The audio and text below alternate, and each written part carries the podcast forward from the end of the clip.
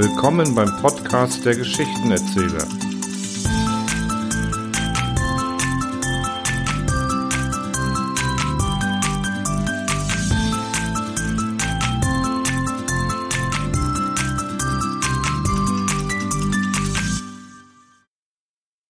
Die Inspektion ist eine Kurzgeschichte des leider in der heutigen Zeit fast in Vergessenheit geratenen polnischen Schriftstellers Janusz A. Seidel. Dabei geht es um einen Inspektor, der den Auftrag hat, eine Mondbasis auf Einhaltung der Vorschriften und des Arbeitsschutzes hin zu inspizieren. Als er dann im Zuge der Inspektion feststellt, dass alles, aber auch wirklich alles in bestem Zustand und in hundertprozentiger Übereinstimmung mit den Vorschriften ist, fängt er an zu zweifeln. Denn so etwas hat er in seinen langen Dienstjahren noch nicht erlebt. Menschen machen Fehler. Das ist mal so und völlig normal. Hier aber gibt es keine Fehler, nicht die kleinste Spur einer Abweichung. Wer wissen möchte, wie es weitergeht, der kann die Geschichte im Download-Bereich auf meiner Webseite der-geschichtenerzähler.net finden und natürlich auch hier im Podcast hören. Aber jetzt zur Geschichte. Die Inspektion.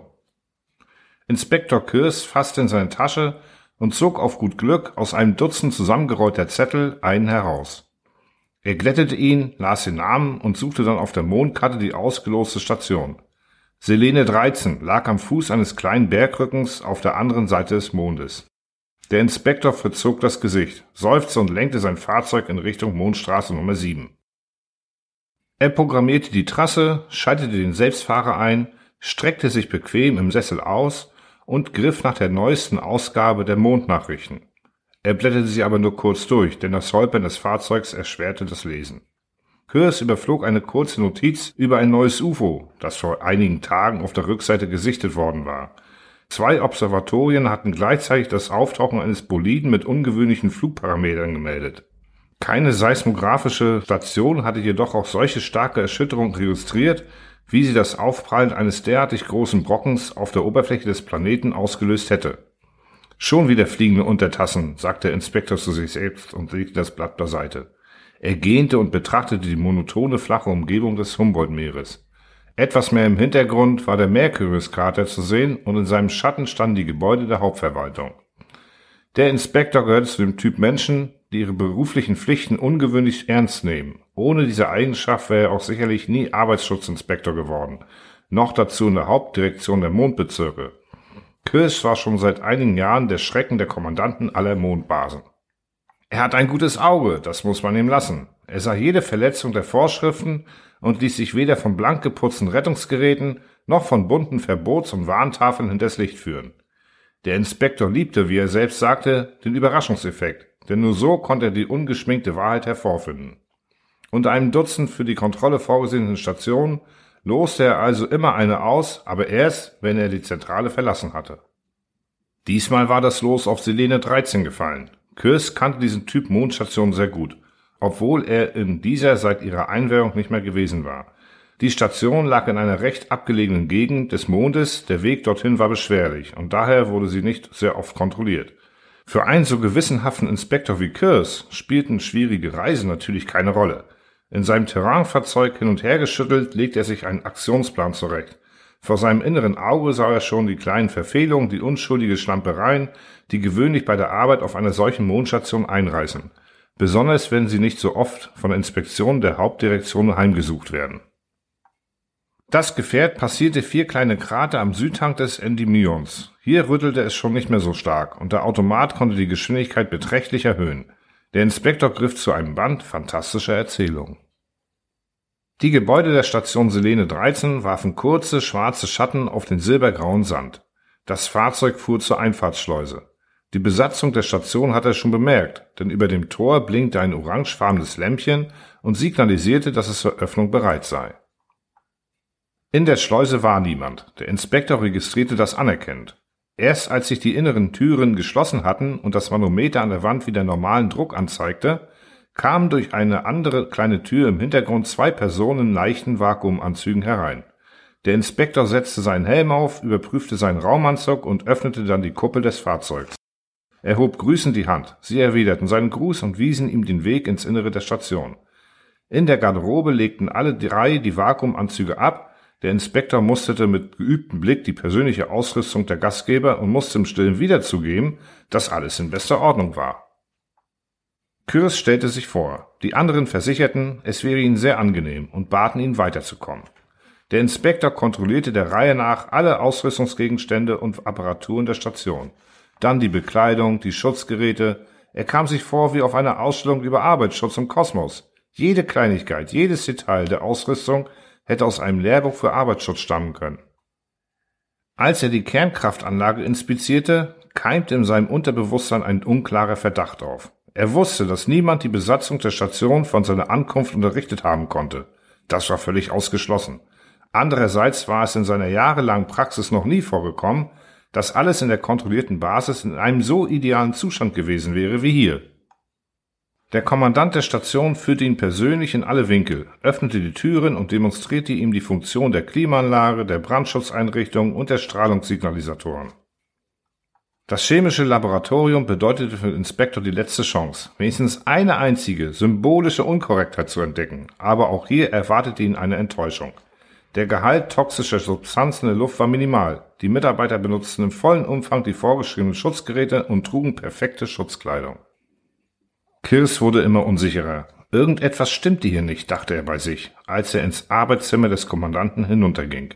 Nachdem er die Sicherheitsinstruktion, die Arbeitsbestimmungen, die Unterlagen über Schulung und Unterweisung der Mitarbeiter, die ärztlichen Untersuchungsergebnisse und noch einige andere Dokumente durchgesehen hatte, wusste er genau, dass er hier nichts finden würde, dass er im Kontrollprotokoll auch nicht die kleinste kritische Bemerkung würde machen können.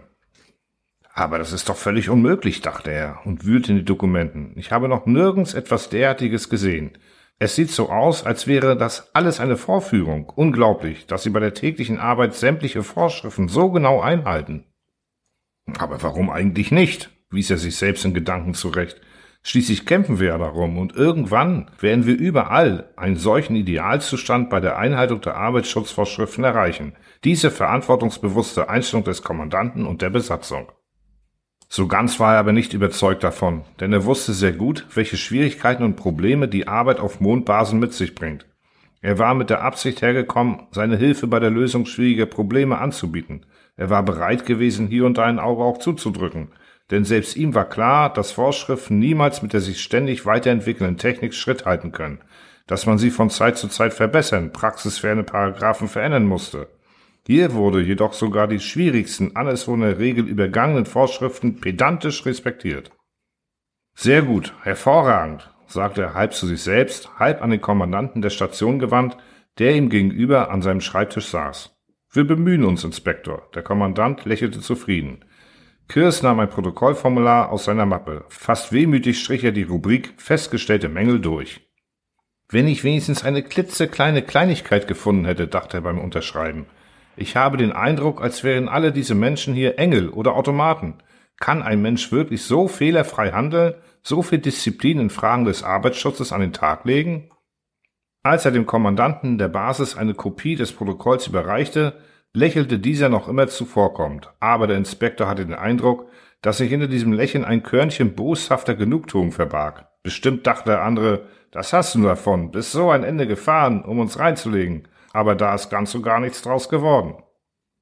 Der Inspektor ging zur Notfunkstation, die in einer Ecke des Kommandanten Büros stand. In Gedanken wiederholte er fortwährend, nicht zu glauben, einfach nicht zu glauben. Funktioniert das? fragte er, schon nur nach der Form halber. Natürlich, erwiderte der Kommandant. Bitte, führen Sie es mir vor. Der Kommandant schaltete das Gerät ein. Die Kontrolllämpchen leuchteten auf. Bitte geben Sie einen Kontrolltext durch, sagte der Inspektor. Der Kommandant schaltete das Mikrofon ein und begann zu sprechen.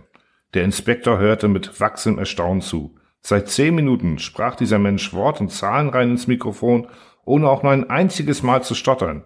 Und als aus der Funkzentrale die Bestätigung kam, dass der Text vollständig und verständlich angekommen sei, wusste der Inspektor, was hier gespielt wurde. Die Notiz über die UFOs, die er auf der Heimfahrt gelesen hatte, ging ihm durch den Kopf.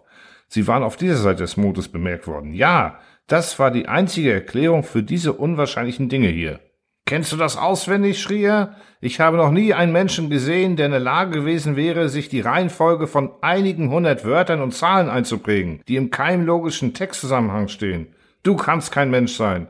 Weder du noch die anderen. Jetzt ist mir klar, warum die Sicherheitsbestimmungen eurer Station so hervorragend eingehalten werden. Was rede ich denn da? In unserer Station, die ihr im Handstreich genommen habt. Du hast es erraten. Aber das wird dir nicht viel nützen, sagte der andere feindselig und zog eine dünne Maske von seinem Gesicht. Darunter kam das fremde Antlitz eines unbekannten außerirdischen Wesens zum Vorschein. Du kommst hier nicht mehr raus. Wir sind die Vorhut der Zivilisation des Prokion und benötigen diese Station zeitweilig. Wir haben gedacht, du würdest uns von selbst in Ruhe lassen. Darum haben wir dir erlaubt, hier herumzuschnüffeln. Auf solche Besuche sind wir gut vorbereitet und halten die Station in einem Zustand, der allen euren Vorschriften entspricht.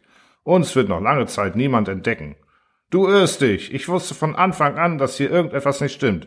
Wie das denn? Ja, ganz einfach. Für Menschen seid ihr zu pedantisch. Ihr haltet euch zu genau an alle Instruktionen. Ich verstehe nicht. Sind diese Instruktionen nicht bindend? Natürlich, aber beim normalen Arbeitsablauf kommt es zu gewöhnlich zu kleinen Abweichungen, manchmal auch zu größeren Verstößen und Missachtungen. Was ich hier bei euch vorgefunden habe, war zu schön, um wahr zu sein. Das hat nun sowieso keine Bedeutung mehr. Der Kommandant stieß einige glucksende Laute aus. Zwei seiner Leute stürzten in den Raum und zerrten den Inspektor auf den Gang. Sie öffneten eine Tür und schubsten ihn in einen dunklen Raum hinein. Inspektor Kürs öffnete die Augen. Er lag auf dem Fußboden seines Fahrzeuges neben dem Sessel, von dem er wohl während des Kampfes gerutscht war. Der Band mit fantastischen Erzählungen lag neben ihm. Er rieb sich die Augen, noch ganz unter dem Eindruck des Albtraums. Erst als er sich in seinen Sessel gesetzt hatte und aus dem Fenster sah, war er überzeugt davon, dass er wirklich nur geträumt hatte. Sein Fahrzeug stand vor der Einfahrtsschleuse der Station Selene 13. Über dem Tor blinkte das orangefarbene Lämpchen, das die Bereitschaft der Schleuse signalisierte. Wenig später konnte er hineinfahren. In der Schleuse stand ein Monteur in einem ölbefleckten Raumanzug. Er hatte keine Reservesauerstoffflasche bei sich und klopfte mit dem Finger gegen das Manometer, das den Innendruck anzeigte und sich gerade bei kosmisches Vakuum verklemmt hatte. Der Inspektor schloss seinen Raumanzug und öffnete die Kuppel des Fahrzeugs. Dann sprang er auf den Boden genau in eine Ölpfütze hinein. Den weiteren Weg in die Station legte er auf seinem Hinterteil zurück. Als er sich mühsam erhob, bestand für ihn schon kein Zweifel mehr, dass er dieses Mal nicht bei den Eindringlingen von Progion gelandet war.